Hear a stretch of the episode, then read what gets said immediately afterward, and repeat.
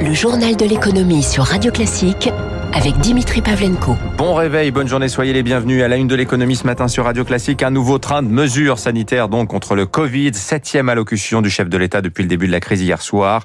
Il annonce l'extension à tout le territoire métropolitain à compter de samedi soir. Des mesures déjà en vigueur dans 19 départements, principalement l'Île-de-France et les Hauts-de-France. Les commerces non essentiels vont devoir tirer le rideau. La grande nouveauté, c'est donc la fermeture des crèches et des écoles du primaire au lycée pour quatre semaines.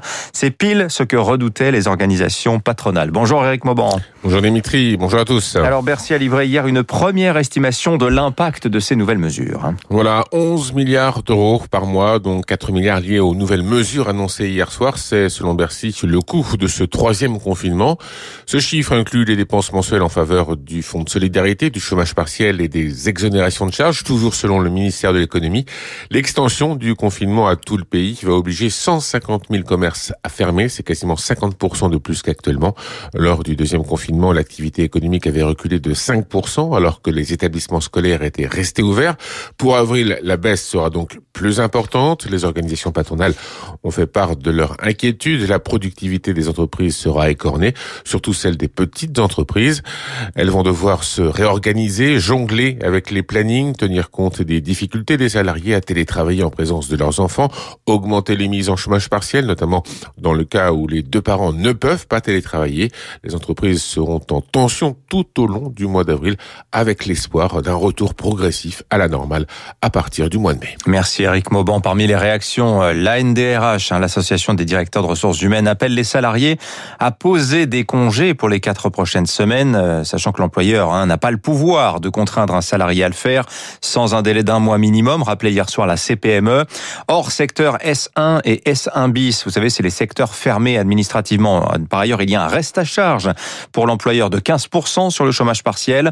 Le scénario que craint la CPME, bah, c'est que les salariés se mettent en chômage partiel et posent ensuite des congés quand l'activité redémarrera. Pour le MEDEF, les semaines à venir vont être un vrai casse-tête. Écoutez son porte-parole, Fabrice Le Sachet. Un casse-tête, c'est la bonne euh, expression, évidemment. Maintenant, on est obligé de s'adapter. On n'a pas eu d'études euh, qui chiffraient exactement la perte de compétitivité euh, liée au télétravail ou au télétravail dans un mode dégradé. Par contre, il est clair qu'il y a eu beaucoup de retours de chefs d'entreprise qui ont indiqué que ça désorganisait leur chaîne de production, leurs organisations de travail. En plus de ça, vous avez aussi des cas Covid, il ne faut pas oublier. Donc il y a un certain nombre de salariés qui sont en arrêt ou qui sont des cas contacts. Donc quand vous multipliez ces scénarios, bah, c'est extrêmement compliqué et donc, on souhaite que ce confinement, ça soit le dernier. Il faut vraiment accélérer sur les vaccins, se mettre en ordre de bataille sur la réouverture le 15 mai. Voilà le porte-parole du MEDEF, Fabrice Le Sachet, au micro d'Émilie Vallès. Par ailleurs, la mesure du coût de la crise commence à s'affiner. Selon l'OMC, le commerce mondial a reculé l'an dernier de 5,3%. C'est nettement mieux hein, que ce que craignait l'institution au printemps dernier. À l'époque, elle tablait sur un recul de 13 à 32% des échanges mondiaux. Euh, L'Asie a même vu euh, ses exportations croître l'an dernier de 0,3%. Pour cette année, l'OMC pronostique une hausse de 8% des échanges de marchandises en volume tirés, et notamment par la demande américaine. À ce sujet, Joe Biden, lui, a présenté cette nuit son plan géant à 2000 milliards de dollars pour rénover les infrastructures du pays, financé principalement, je vous l'ai dit hier, par une hausse de l'impôt sur les sociétés de 7 points. Euh, L'IS passerait de 21 à 28% sur le sol américain. L'administration souhaite aussi d'ailleurs décourager les délocalisations en imposant un taux minimum de 21% sur les revenus mondiaux des grandes compagnies. C'est un phénomène qui préoccupe fortement Pékin en ce moment en Asie, particulièrement en Asie du Sud-Est. Le sentiment anti-chinois ne cesse de gagner du terrain. Dernier exemple en date en Birmanie, des manifestants, ont récemment incendié des dizaines d'usines, principalement textiles, appartenant à des groupes chinois. Pékin euh, serait-elle en train de voir son précaré lui échapper? Éric Cuoche.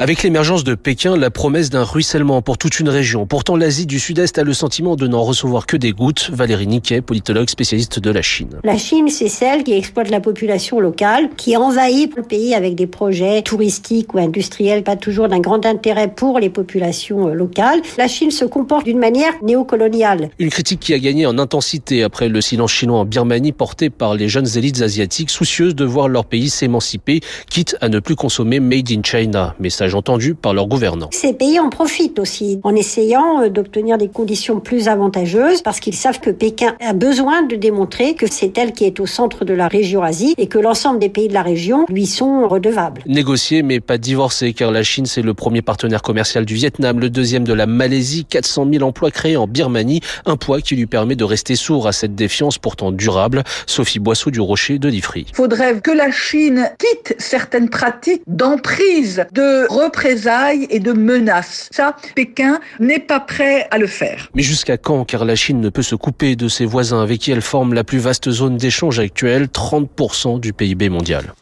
Dans le reste de l'actualité, l'État doit-il aider financièrement la Poste Des sénateurs? Proposent que l'État compense dès cette année le déficit du service universel postal, c'est-à-dire la levée, le tri, le transport, la distribution du courrier et de la presse. Tout ce qui relève du service public à la Poste est structurellement déficitaire depuis plusieurs années. 1 milliard 3 perdu l'an dernier, ce sera 2 milliards 4 anticipés en 2025. Le Sénat préconise un abattement fiscal pour la Poste ainsi qu'une dotation budgétaire. Grande bascule pour la pub numérique à partir d'aujourd'hui. Euh, depuis minuit, tous les sites web ont l'obligation de donner beaucoup plus explicitement aux internautes la possibilité de refuser les cookies. Vous savez, ce sont ces petits mouchards euh, dont dépend la pub hein, pour le ciblage des annonces. Euh, globalement, très peu de sites sont en conformité. La CNIL promet des contrôles à compter du mois, du mois de ce, mois-ci. Et puis à Londres, gros gadin hier pour Deliveroo. Le livreur de repas faisait ses premiers pas en bourse. Résultat, moins 30% d'entrée. Le titre même a dû être suspendu à plusieurs reprises dans la matinée. Écoutez Thibaut Prébet, directeur général adjoint de la financière Arbevel. Tout d'abord, une valorisation élevée qui n'offre pas la décote qu'on espère parfois lors d'une introduction en bourse. Ensuite, évidemment, ces sujets liés au statut des employés après que les salariés de Uber ont tenu des, des, contrats longue durée. Et puis effectivement un problème avec le coronavirus puisque on peut pas savoir exactement ce qui va se passer quand le coronavirus sera derrière nous. Il y a cette logique dans le marché d'essayer d'éviter les, les, sociétés un peu concept qui n'ont pas prouvé qu'elles étaient capables de gagner de l'argent. C'est aujourd'hui Deliveroo qui ont fait les frais. Voilà, Deliveroo 220 millions d'euros de pertes l'an dernier malgré un contexte porteur. Effectivement, ça a de quoi euh, freiner les investisseurs. Les marchés justement pour finir, le CAC reprend son souffle, moins 0,34% hier soir. 6067 points. C'était la fin du premier trimestre. Hein. Sur le mois écoulé, l'indice euh, progresse de 6%. Il a plutôt euh, bien résisté globalement à la remontée des taux des bons du Trésor américain, euh, qui sont le fait du marché central hein, au mois de mars. Dans les faits d'ailleurs, ça n'a pas vraiment fait progresser l'inflation. 1,3% sur le mois écoulé dans la zone euro. On est encore loin de la cible de 2% fixée par la BCE.